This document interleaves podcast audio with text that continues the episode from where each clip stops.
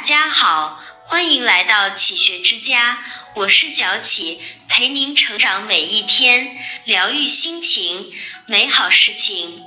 说起左宗棠，那是晚清时期响当当的风云人物。他为人高傲，却知错就改；他才华横溢，且人品端正。好友郭松涛曾对他予以高度评价：才劲大，无不了之事，人品尤端正，所以人皆服他。其实，早年的左宗棠在科场上屡屡受挫，年逾不惑，仅仅考得一举人。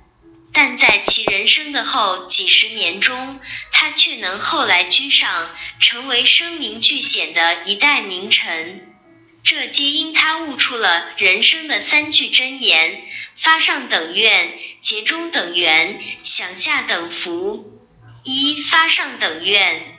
周国平说：“对自己的生命不负责任，就无严肃可言。平庸就是最大的不严肃。”这里所说的平庸，并不等于平凡，而是缺乏远大志向所导致的精神世界的贫瘠。人若想摆脱平庸，须得发上等愿，用远大志向来填补精神世界的空洞。左宗棠之所以能达到常人难以企及的高度，便是因为他始终心怀远大志向。在一次会试时，寒窗苦读多年的左宗棠终于榜上有名。虽然位居末位，他仍十分高兴。但就在揭榜时，却发生意外。考官发现上榜的人中多出了一名进士，于是便顺理成章地取消了左宗棠的进士资格，仅给了他一个誊录的名额。这个职位最好的出路是成为县令，可左宗棠却不甘心自己的人生如此平庸。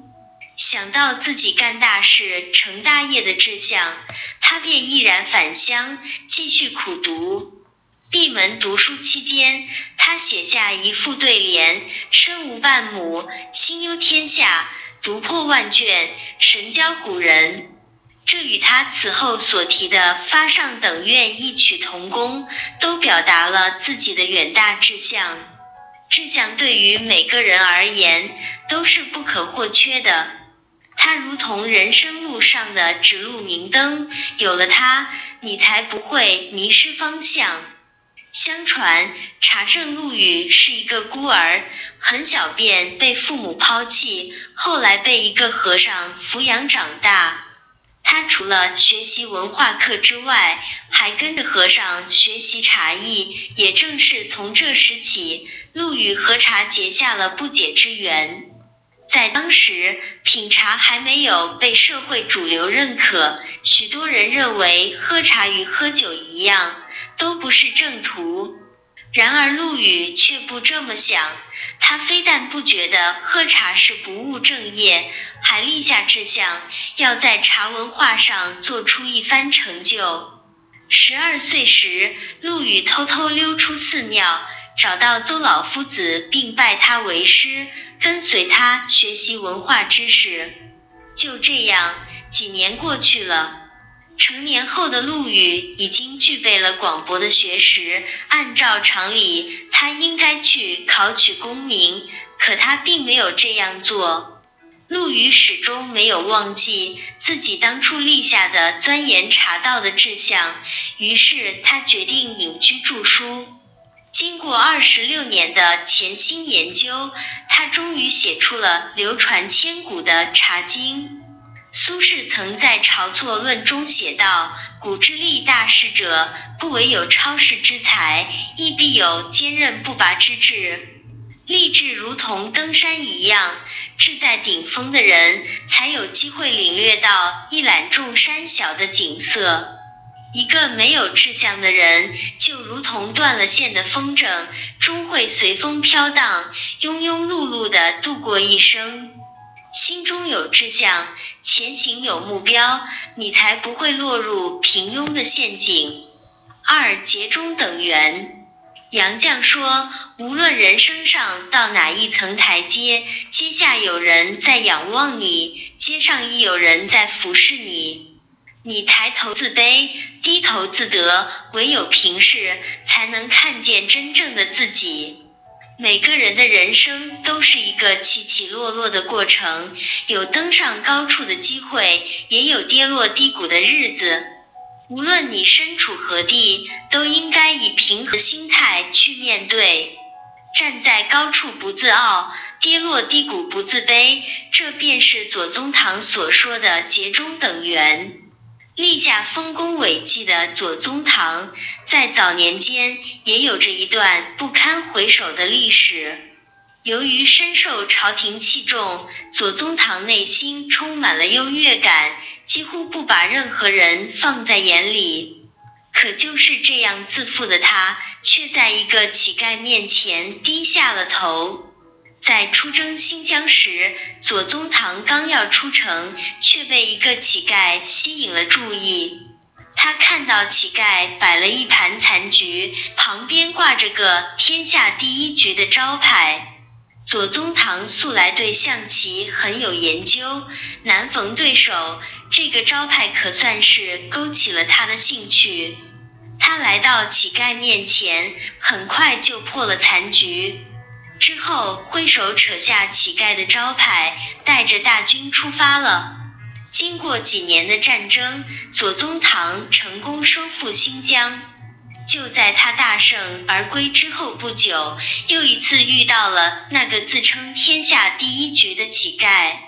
左宗棠看到之后非常生气，打算上前扯下他的招牌。这时候，乞丐抬头说话了：“大人为何不与我再下一局，让我输得心服口服呢？”左宗棠听后觉得有道理，便答应和乞丐下棋。令左宗棠意想不到的是，这一次他很快败下阵来。从未棋逢对手的他很是不服气，又连下了三局，然而均以失败告终。这时他才意识到自己远不是乞丐的对手，可又心生好奇，自己出征前为什么赢了呢？乞丐的一番话。让左宗棠幡然醒悟，上一次将军将要出征，输给您是怕错了您的锐气，而今日您大胜而归，未免有些心高气傲。赢了您是提醒您要摆正心态。宗棠听后非常惭愧，从那以后，他终于悟出了节中等缘的道理，收起了自负之心。徐志摩曾说：“得之我幸，失之我命。人生本就是一个得失起落的过程，唯有坦然面对，才能活得精彩。”《警世通言》中有句话：“不可以一时之得意而自夸其能，亦不可以一时之失意而自堕其志。”起起伏伏是人生常态，无论志得意满还是怅然若失，你都要做到自信而不自傲，自谦而不自卑。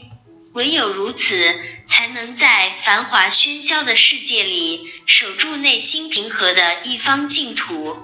三想下等福。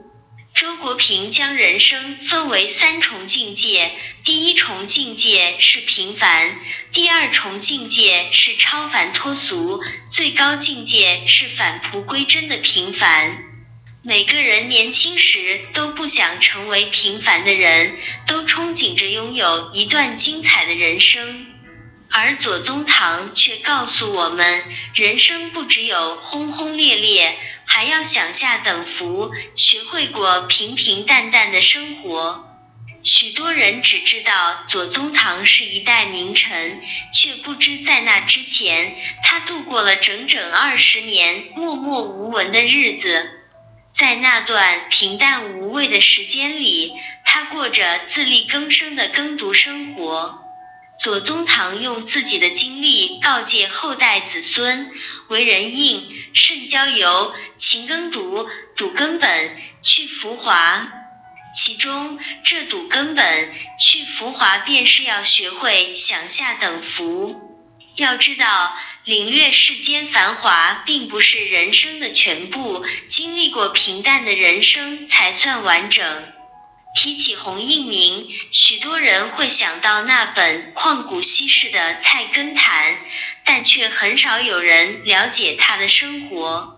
早年间，洪应明热衷世事，追求繁华；到了晚年，他选择了一心向佛，归于平淡。明朝万历年间，洪应明居住在秦淮河一带，潜心著书。在一次去集市买菜的时候，他发现由于菜根非常苦涩，买菜的人都会去掉菜根。洪应明当时的生活非常清贫，他看到菜根被丢掉，感觉很可惜，就将菜根带回家制成咸菜。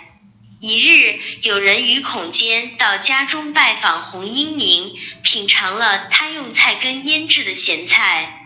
与孔坚尝后连连叫好，因为这种咸菜不但无菜根的苦涩，还别有一番独特滋味。洪英明解释道：“菜根味道苦涩，普通人稍微品尝后便丢掉了。实际上，菜根之香，只有享受得了平淡的人，才能尝出它的真味。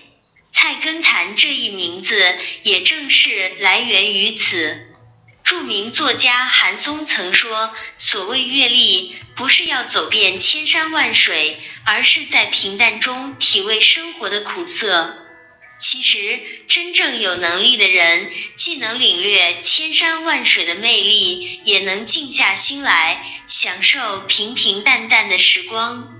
许多人都向往五彩斑斓的生活，殊不知，在简单朴素的柴米油盐中，也依然能够活出精彩。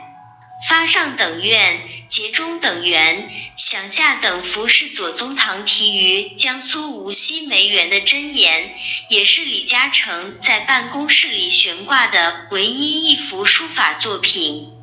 短短十二个字，浓缩了深刻的人生哲理，也传递着经久不衰的智慧。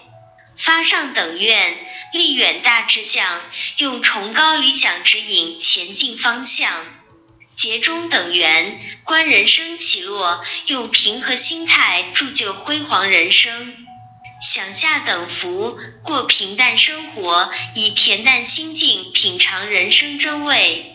每个人的人生都如同一支旋律优美的协奏曲，由高低不同的音符组成。唯有学会这上中下的智慧，才能奏响属于自己的华美乐章。这里是启学之家，让我们因为爱和梦想一起前行。更多精彩内容，搜“启学之家”，关注我们就可以了。感谢收听，下期再见。